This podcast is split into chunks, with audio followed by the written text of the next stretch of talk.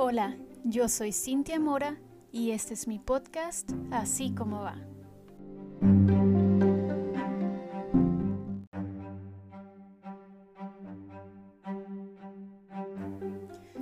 Community Bias o en español Comunidades sin prejuicios. Este concepto lo conocí gracias a mi episodio número 11 en el que hablé acerca de mi experiencia al salirme de una iglesia a la que asistí por más de siete años. Tuve tanta respuesta de toda, negativa, positiva, de personas conocidas, de personas externas. Todos tenían una opinión al respecto y está súper bien. Me da gusto saber que moví fibras y haber hecho cuestionarse a muchas personas. Lo interesante es que supe que también han estado buscando desacreditarme, como intentando decir cosas como, oh, Cintia tiene problemas mentales, es bipolar y toma medicamento para la bipolaridad, por eso dijo esas cosas, bla, bla, bla, bla, bla. De verdad que sí estoy muy impresionada por, por esa parte. Y platicando con un amigo, me dijo lo siguiente, ¿Por qué será que tu tribu solo mete las manos al fuego por ti cuando piensas igual que ellos? Pero cuando dejas de pensar como ellos, son ellos mismos quienes te echan a la hoguera. Ah, eh, pensé mucho sobre esta frase y sobre si debía decir o qué debía decir o, qué, qué procedía. Y la verdad es que sí decidí hacer este episodio y hablar sobre esto, porque sí tengo muchos sentimientos encontrados en todos los sentidos y sí me duele, claro, era mi iglesia, mi casa, era mi gente. Y la verdad es que tengo para mi proyecto de así como va aún muchos temas de qué hablar y cosas y, y y dejar atrás y darle vuelta a la página. Tengo muchos temas en mi mente y no quiero seguir hasta no aclarar una cosa que creo muy importante. Necesitamos empezar a trabajar en comunidades libres de prejuicios. Dentro de todas las cosas que, recibí, ah, hubo personas que me contaron sus experiencias de que pasaron en la misma iglesia, en otras iglesias, comentarios negativos de que porque estaba atacando ah, inclusive me pidieron que bajara mi episodio. este, obviamente no lo hice ni lo pienso hacer. Recibí también muchos comentarios de agradecimiento por atreverme a hablar de cosas que nadie quiere hablar porque resulta que como cristianos no podemos levantar la voz ni hablar de lo que no nos parece, ni poner límites sobre cómo se portan con nosotros, cómo nos tratan, y pues tampoco se pueden tocar otros temas delicados porque son un tabú dentro de la iglesia. No podemos aún decirle a un líder que está actuando mal porque se interpone la ley el derecho divino de la autoridad Ah, ni podemos tocar temas como hay que amar al homosexual, hay que amar a los trans. Eh, no se diga que digas que eres feminista dentro de la iglesia.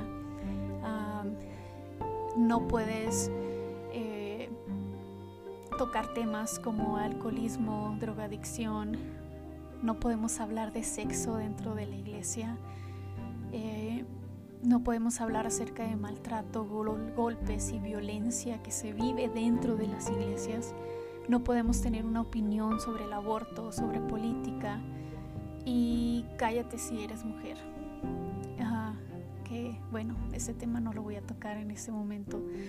Pero nos limitan la información, nos limitan las actividades. Hay cosas que ni siquiera preguntes porque como no las vas a utilizar, no tienes caso que que ondes más en, teología y cosas como esas. Y de verdad es que me asombra que somos tan cuadrados. Vivimos en un cuadrito de pensamiento al que mm, no haber, en el que no al no tener nosotros más a dónde movernos, a, a dónde ir, ¿qué es lo único que nos queda? Juzgar a nuestro prójimo. ¿Cómo no nos permitimos desarrollar un, un personal pensamiento analítico? Debo pensar como lo hace mi pastor. Debo pensar tal cual mi líder dice que debo pensar para poder ser aceptado o aceptada. A veces la iglesia, más que trabajar en el reino de Dios, pareciera estar imponiendo un reinado personal lleno de reglas personales y deseos de poder y de gobierno. Y saben, leí la Biblia. En ningún lado dice que es el líder religioso el que determina mi línea de pensamiento. Hace poco leí una frase en Twitter que dice, si eres incapaz de ver a Jesús en aquel que piensa diferente a ti, entonces eres incapaz de ver a Jesús, porque Jesús piensa diferente a ti. Ah, wow. ¿Saben?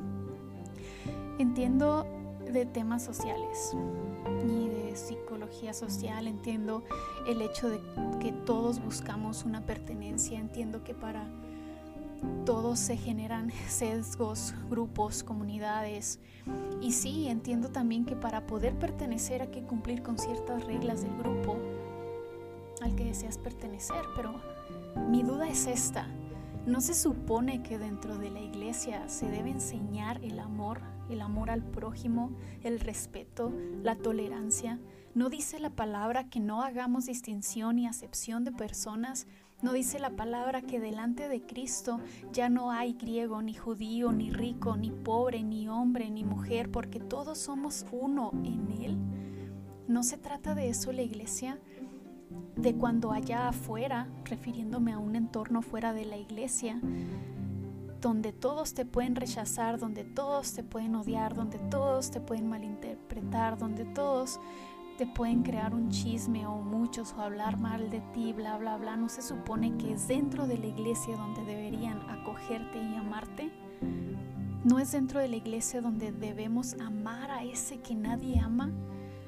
Y la verdad, rechazo esa ideología tan tonta que dice que si no encajas dentro de la iglesia, entonces tú eres el problema y algo está mal contigo.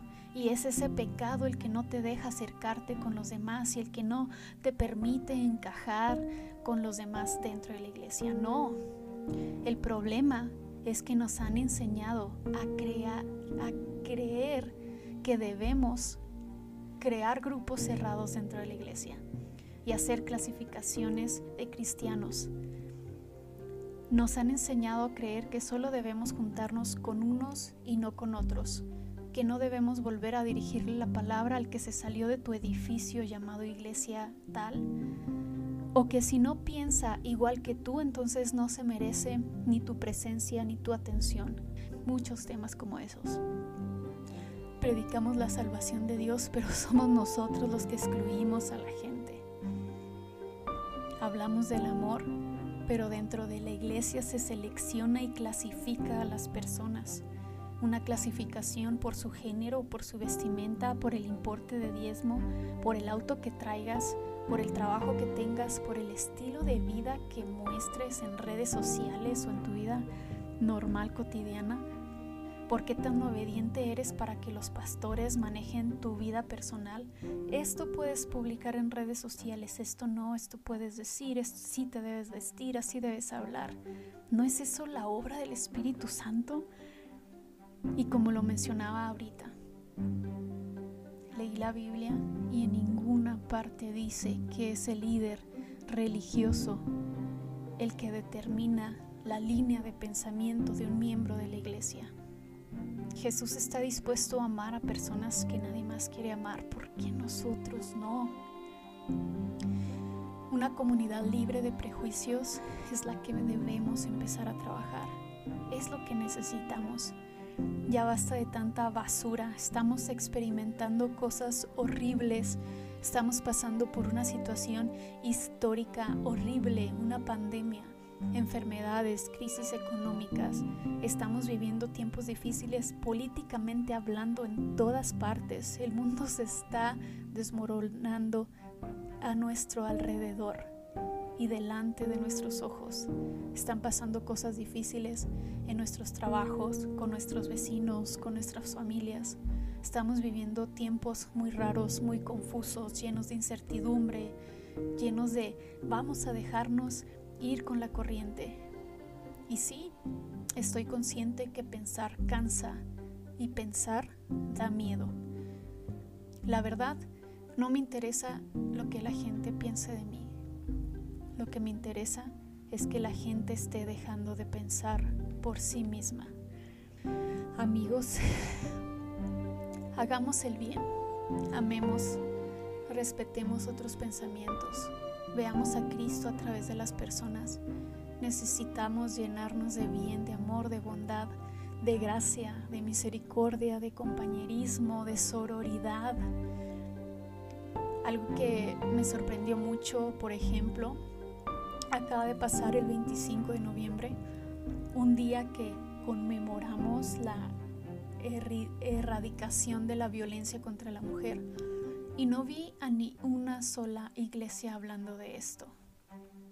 Pero en cambio las cenas de acción de gracias, uff, en todos lados.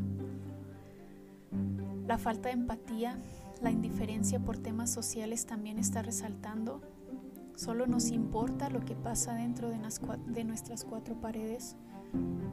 Falta empatía. Y no digo que todos debamos salir a las calles a hacer manifestaciones, pero sí saber que somos parte de una sociedad afuera de esas cuatro paredes y debemos tomar acción. Necesitamos tener opinión sobre esos temas sociales que están impactando nuestra vida, a nuestra familia, a nuestros niños y dejar de ser solo borreguitos que siguen todo sin cuestionar nada. Dante Alighieri dijo, el más oscuro rincón del infierno está reservado para aquellos que conservan su neutralidad en tiempos de crisis moral. Pero no, no estoy mandando a nadie al infierno, solo estoy dando una referencia. Necesitamos hablar de lo que pasa, de lo que pasa a nuestro derredor no podemos quedarnos callados y con los brazos cruzados esperando que Dios haga un milagro o que Dios pelee por mí la batalla en silencio. No, se requiere que tomemos acciones, se requiere que alcemos la voz por los que no pueden hacerlo y trabajar para no juzgar en el intento. Me impresiona que cada vez que yo voy a terapia, me dice mi terapeuta, estamos en un ambiente fuera de prejuicio cada vez que voy a mis clases de yoga, la instructora siempre nos dice, sin juzgar, nos enfocamos en nosotros y no juzgamos a nuestro compañero. En mi trabajo también, por ejemplo, mi jefe está implementando una política de no hablar mal de tu compañero de trabajo. Amigos, amigas, amigues, necesitamos cambiar para bien, necesitamos hablar, necesitamos trabajar en comunidades libres de prejuicios. Hace un par de domingos ah, la predicación eh, que, escuché en la iglesia en la que estoy congregándome, porque sí, sí, me congrego, ah, hablaron justo de la comunidad y del respaldo que hay de la iglesia para contigo, de que es una familia donde te sientes amado, y hasta la pastora dijo que la iglesia era tu barrio y te respaldaba. Me encantó escuchar esa predicación. Necesitamos asistir a lugares donde nos hablen de la gracia de Dios, de su misericordia, del amor, pero que esa predicación vaya de la mano con los actos, de sus ejemplos, de los testimonios de quienes viven esa iglesia.